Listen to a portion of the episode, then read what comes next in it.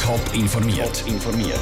Das Radio Top Magazin mit Hintergrund, Meinungen und Einschätzungen mit der Sarah Frataroli.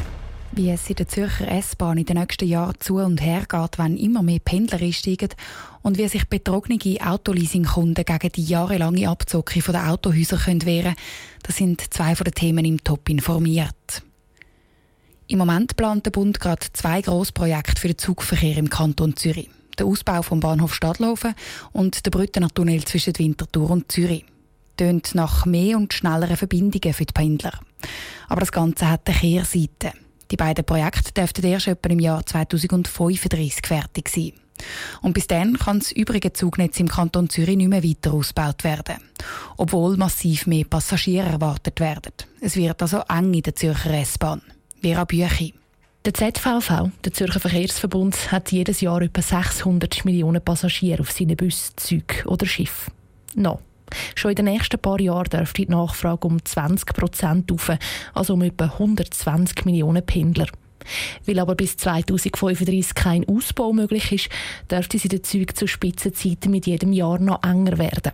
Viele Optionen, um das Netz zu entlasten, gibt es nicht. Der ZVV prüft im Moment längere Züge und längere Perrons an gewissen Bahnhöfen. Die Gabi Petri vom VCS Zürich hätte noch einen anderen Vorschlag dass eventuell gewisse Institute oder gewisse Behörden vielleicht einen Aussenstandort wählen in nächster Zeit. Zum Beispiel die Kantonsschule, die neu da auch Wettspiel realisiert werden. Das ist sicher ein gutes Mittel, dass die Schüler nachher das Eder auspendeln und nicht das Eder ab. Andere Sachen muss halt auch die Direktion noch über Bücher gehen, was man könnte besser machen könnte. Die Pendlerströme umlenken ist also die Devise, wenn eben das Netz nicht mehr, mehr hergibt. Der Urs Schaffer von der Pendlerorganisation ProBahn Zürich zielt nicht nur auf die Behörden, sondern auch auf die Privatfirmen. Dass man vielleicht äh, diesen Arbeitszeitmodell ein bisschen schrauben dass wir nicht äh, wirklich Morgen- und Abendspitzen haben und der Tag aus dann eigentlich mehr oder weniger flauten. Oder man vermehrt schaut, dass man kann über das Homeoffice etwas auslagern kann. Aber auch wenn so Arbeitszeitmodelle zulegen, der Engpass auf der Zürcher Schiene dürfte es nicht verhindern. Für das ist die Anzahl Pendler in der Rush Hour einfach zu gross. Der Kanton Zürich hat dafür aber angekündigt, vielleicht als Trostpflasterli, dass die Billetpreise in den nächsten zwei Jahren nicht aufgehen. Ich bin zumal schon eigentlich ein bisschen beruhigt, wäre aber eher oder Meinung, dass man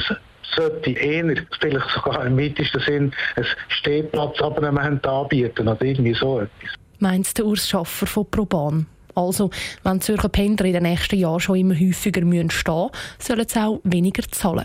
Bis jetzt ist so ein günstiges Stehplatzabo einfach einmal eine Idee, aber eine mit einem schweren Stand.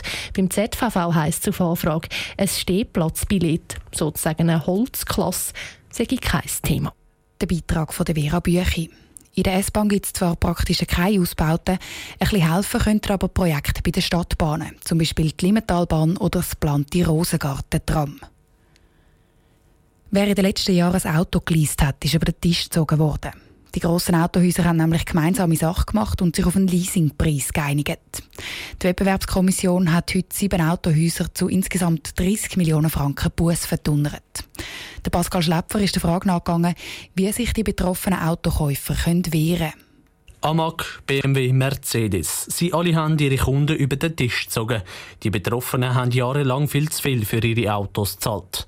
Wer einen laufenden Leasingvertrag hat, hat die Chance, noch etwas an seiner Situation zu verbessern, sagt der Rechtsanwalt Mirko Ceregato. Bei einem laufenden Leasingvertrag kann man natürlich das Gespräch mit der Leasinggesellschaft suchen und versuchen, den Leasingvertrag anzupassen. Eine weitere Variante wäre, dass man darauf besteht, den Leasingvertrag zu kündigen, sagte Mirko Ceregato weiter.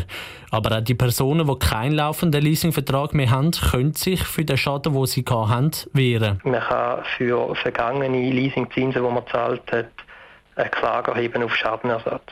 Wie es halt immer ist, bei einigen Massenschäden oder Streuschäden nimmt man die ist es für einen Einzelnen riskant, weil eben Kosten damit verbunden sind. Heißt im Klartext, das Gericht könnte einem zwar Schadenersatz geben, der deckt aber je nachdem nicht einmal die Anwaltskosten. In Zukunft könnte sich die Situation aber verbessern. Im Moment wird die Schweizer Zivilprozessordnung revidiert. Vorgesehen ist unter anderem eine Art Sammelklage. Dort könnten sich alle Geschädigten zusammentun, sagt Mirko Ceregato weiter. Konsumentenschutzorganisationen könnten für ihre Mitglieder so einen Schaden geltend machen, und zwar für alle ihre Mitglieder. Und das Verfahren wäre dann viel einfacher als jetzt. Die Revision von der Zivilprozessordnung ist noch nicht abgeschlossen. Sie ist momentan in der Vernehmlassung. Der Beitrag von Pascal Schläpfer. Die Vernehmlassung läuft noch bis Ende August. Sobald die abgeschlossen ist, kommt das neue Gesetz dann ins Parlament. Die Limit-Tour oder der Rheintour Das Böteln auf den Schweizer Flüssen wird immer beliebter. Aber nur ein Bruchteil von allen Bötler hat eine Schwimmweste an. Das wird die Beratungsstelle für Unfallverhütung BFU jetzt ändern. Sie wird die Schwimmwesten cool machen. An der Aare zu tun hat die BFU darum moderne Rettungswesten vorgestellt. Der Matthias Strasser war dabei. Mit einem kritischen Blick begutachtet der Sharon Heckli von der Schweizerischen Lebensrettungsgesellschaft Strömung von der Aare. Es ist ein schöner Sommertag, nicht zu heiß, ideal zum Böteln. Trotzdem sagt der Sharon Heckli, genau heute wäre so ein Tag, wo etwas passieren könnte. Da ist es ca. 15 Grad. Bedeutet 15 Grad, man kann gut etwa 15 Minuten drinnen sein und dann fängt es langsam an kalt werden. Die Aare ist auch nicht so hoch, heisst Steine und so Sachen sind viel weiter oben. Dadurch können wir das Boot sehr schnell aufschlitzen oder wenn man runterfällt, man schlägt sich schnell den Kopf an. In ein paar Minuten wird das Team von Sharon Heckli im Wasser der Ernstfall demonstrieren. Sie wollen zeigen, wie eine Rettungsweste beim Gummibötel Leben retten kann. Rettungswesten von der neuesten Generation mache ich schon lange nicht mehr dick und orange. Die Vizedirektorin von der Beratungsstelle für Unfallverhütung, Regula Hartmann, kommt ab der neuen Rettungsweste regelrecht ins Schwärmen. Das Besondere an der neuen Rettungsweste ist, dass sie ganz leicht, eine schmale ist. Also, wenn man sie hat, spürt man die praktisch gar nicht mehr. Sie engt einem nicht ein, man hat volle Bewegungsfreiheit. Zwei dünne Streifen über die Schultern sind ein grosser Unterschied zu den herkömmlichen Modellen, die nicht nur das Bewegen unmöglich gemacht haben, sondern auch für viele fast noch schlimmer, zündeln. Das Team von Sharon Heckli hat sich derweil parat gemacht für einen Einsatz. Im Namen von der Unfallverhütung böteln sie los. Nach ein paar hundert Metern lässt sich einen aus dem Boot fallen. Mit dem Kopf schon fast unter Wasser zieht er am Auslösegriff und seine Weste bläst sich auf. Die zwei dünnen Streifen werden zu dicken Schläuchen um den Hals. Regula Hartmann erklärt. Wenn man in Schwierigkeiten kommt, kann man den Knubbel ziehen und sie bläst sich auf. Man hat einen Kragen, der sich aufbläst. Sie ist ohnmachtssicher. Also wenn man das Bewusstsein verliert, dreht es einem automatisch auf den Rücken. Das Gesicht ist frei. Mit mehr Rettungswesten könnten vier von fünf Toten, die es beim Gummiböteln jedes Jahr gibt, verhindert werden, schätzen sie. Der Beitrag von Matthias Strasser. Im Moment haben nur 8% von allen Bötler auf den Schweizer Flüssen Schwimmwesten an. Top informiert, auch als Podcast. Mehr Informationen gibt es auf toponline.ch.